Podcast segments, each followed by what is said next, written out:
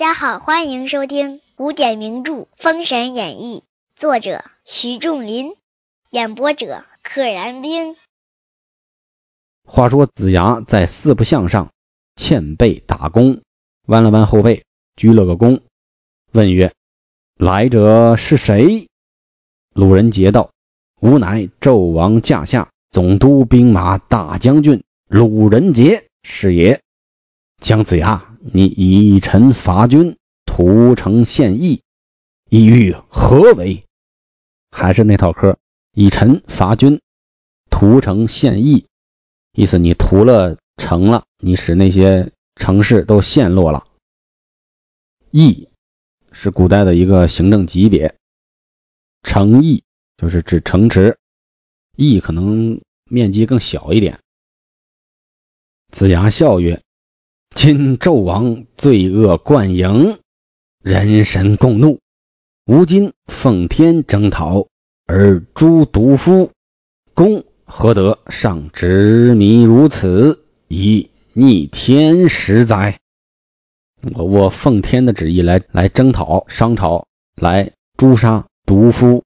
毒夫就是指纣王，纣王自称是孤嘛，所以别人可以蔑视他，叫他毒夫。孤毒是配套的，你自称孤，我就蔑视你，称你为毒夫。鲁人杰大怒：“谁为吾擒此逆贼？”后有一将纵马舞刀飞来，直取子牙。子牙旁有南宫氏冲将过来，与郭臣结住厮杀。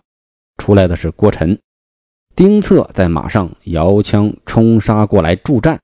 这壁厢有武吉接住。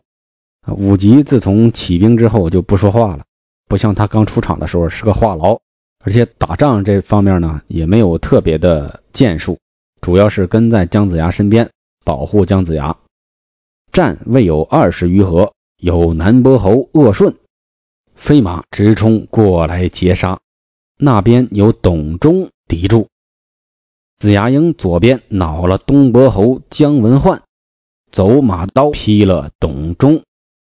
哎，董忠死的也这么快，刚跟。鄂顺打，结果被姜文焕给劈了。哪吒一蹬风火轮冲杀过来，杨戬也纵马摇刀直杀过阵内。这壁厢鲁人杰纵马摇枪敌入，两家混战，只杀得天仇地暗。哪吒记起乾坤圈，正中丁策。杨戬将郭晨一刀劈于马下。鲁人杰料不能胜，遂败进行营。子牙鸣金收军，七球咔嚓，该死的死，该跑的跑。这丁策呀、董忠啊、郭晨呐，还白白给了他们个出场，以为有什么精彩的地方或者人物的弧光。我以为丁策会投降呢，至少丁策有这个觉悟，出战之前就认为西岐是对的。结果呢，上来啥也没干就被杀了。却说鲁仁杰报入城中，连折三将，大败一阵。纣王闻报，心中甚闷，特别的郁闷。旁有阴破败奏曰：“今社稷有雷卵之危，臣与姜子牙有半面之时，舍死之周营，小以君臣大义，劝其罢兵。社稷啊，有雷卵之危，形容危险。”古代的成语有非常多的说法，倾覆之危就是一个鸟巢在树上咵掉下来了，里边的蛋肯定摔碎，这叫倾巢或者倾覆之危。雷卵之危呢，就是把鸡蛋一个个啊摞起来，只要有风吹草动，咵鸡蛋肯定倾倒，全摔碎。殷破败这也是心存幻想。人家都已经一路攻打到这里，花了好长的时间，你这点面子就能劝他退兵？开玩笑呢！纣王从其言，使殷破败往周营说之。纣王也挺有意思，直接让他去送人头，往周营说之。当然也可以读说之，就像应该读说服一样。说服是个错误的读法。因破败，领旨出城，来至周营。进大营见子牙，曰：“江元帅，末将别元帅已久，不意元帅总六师之长，为诸侯之表率，令人惊羡。啊，好久不见了，没想到您成了六师之长，就是三军统帅，还是诸侯的头头，真是令人又惊讶又羡慕啊！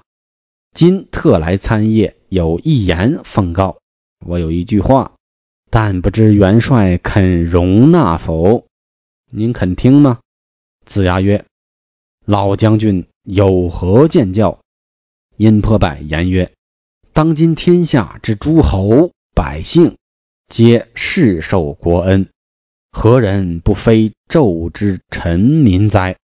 今不思报本，反倡为乱首，亲王之疆土。”逼王之都城，为乱臣逆臣之由，罪在不赦。以末将愚见，元帅当平退诸侯，各还本国，勿令生民涂炭。他挺能说，巴巴的说了一顿，说的都是屁话。他的理由就是，原来大家都是纣王的臣子，都是商朝的臣子啊，世受国恩。累世，你祖上一直到你啊，世世代代都受了国家的恩赐，都受了朝廷的恩赐，你应该报答呀！你现在不但不报答，你反而呢到处作乱，提倡造反，成为了贼首、反叛的头头，反倡为乱首，到处提倡怂恿，成为了捣乱的头头，侵王之疆土，逼王之都城，侵占。大王的疆土，逼到了大王的都城，你这是乱臣贼子的最厉害的了，你就没有再大的罪过了。听我的吧，屏退大家，各还本国，别让生民涂炭呐！别打仗了，打仗老百姓受灾呀。说的都是不切实际，不打仗老百姓受的灾更大。所以这就是古代啊那些高高在上的。大臣呐，天子啊，不体恤百姓，他根本不知道百姓们过得怎么样，在上面胡说八道。子牙笑曰：“老将军之言差矣。纣王荒淫不道，天怒民怨，乃天下所共弃者。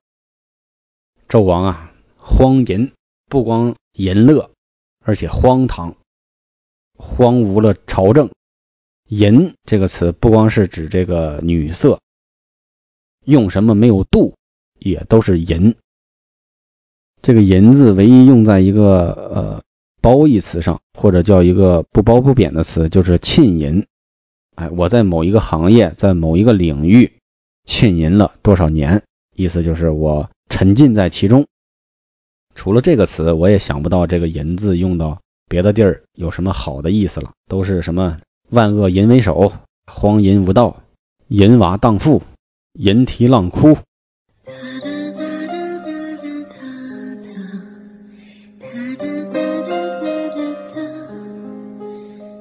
真是天怒民怨，天下都把他给抛弃了。天下所共弃者，今天下诸侯共伐无道，正为天下习此凶残，救民于水火耳。我们一起攻打他。就是为了洗除这个凶残的纣王，为天下洗此凶残，救民水火。殷破败言曰：“元帅所说乃一篇之言，片面之言，偏激的话。昔汝先王被囚右里七年，未闻有一怨言及君。至今天下共以大德称之，道德绑架得。”举例子，举的谁呢？举姬昌，说姬昌啊，当年被这个囚在右里，一句抱怨君主的话都没说，所以啊，到现在天下都称他是有大道德的人，哎，是真君子。言外之意就是，即便你们被纣王破坏的再严重、再惨烈，你们呢，应该一个屁也别放，忍着，不义传之辱君臣，构合天下诸侯。妄称君父之过，大肆猖獗，屠城献义，此皆汝等造这等恶业，宜修先王，得罪于天下后世。哎，开始扣大帽子，这都是一般的套路啊。说我没想到啊，好，姬昌死了，传到了你和武王，传之汝君臣，就是你们这俩君臣。构合天下诸侯，就是架构起来，联合起来，天下的诸侯妄称君父之过，就是胡说八道，说纣王他有过错。君父，君即是父，父即是君，代指的纣王啊，大肆猖獗，屠城献义，这些事儿都是你们这等人造的恶，造的业。宜修先王，就是你们非常的无耻，你们应该呀。羞红了脸，这种羞啊，这种无耻啊，都已经波及到死去的姬昌了。宜修先王，把这种羞辱都波及到你的先王了。得罪的是天下，得罪的是后世，你遗臭万年啊！你遗臭天下。哎，这就是一个时间的概念加一个空间的概念。你不但在当世，哎，在我们这四海之内，这整个的空间之内。你得罪了，你变臭了，你连时间上的往后的千秋万代，你都臭。左右诸侯听殷破败之言，俱各大怒，都怒了。只见东伯侯姜文焕带剑上帐，指殷破败大言曰：“汝为国家大臣，不能匡正其君，引之于当道。今已。”献之于丧亡，尚不知耻，有敢鼓唇弄舌于众诸侯之前耶？真狗志不若，此有余辜。说你是国家的大臣，你是没叛变，但是你也没干正事啊，你也没有匡正你的君王啊，把他引到这个正道上啊，引之于当道，把他引到恰当的正确的道路上。以献之于丧亡，现在纣王到了这种将死的境地了，还恬不知耻呢。你这样呢，还跑到我们面前玩弄唇舌之计，鼓唇弄舌，就是花言巧语、胡说八道，在我们面前，你呀，真是猪狗不如，狗智不弱，就是不弱狗智，不如狗，不如猪，死有余辜。骂罢，手起一刀，挥为两段。及至子牙止之，已无计矣。姜子牙没来得及阻挡，没来得及阻拦，没招了，砍死砍死吧。子牙曰：“殷破败乃天子大臣，彼以礼来讲好，岂得擅行杀戮？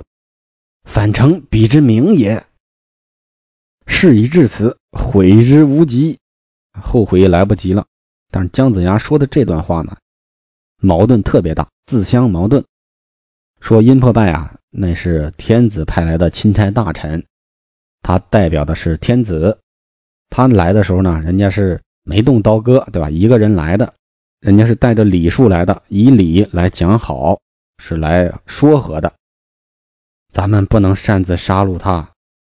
杀了他，这不就成就了他的名声了吗？你看姜子牙的这个意图，一句话中变换了一次。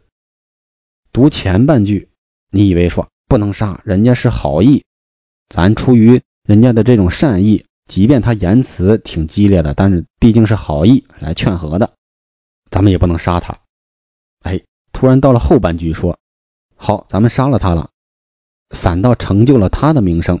大家会夸赞他，看殷破败是一个耿直的大臣，为国捐躯了。他为国捐躯，为国捐躯呗。有人赞扬他，赞扬他呗。你姜子牙担心个啥呢？你说反成彼之名，反而成就了他的名声。你担心个啥呢？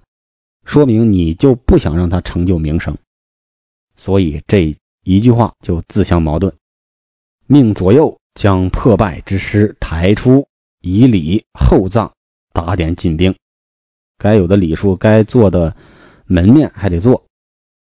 不能随便扔了，得给他做一个丰厚的葬礼。葬礼完了之后呢，还是打点进兵，就我该打你还打你啊！我嘴上说，哎呀和好也不错，你来讲和呢，你也不错，但是你一死，我立刻进兵。不知后事如何，下回分解。本集就到这里啦，记得订阅哦。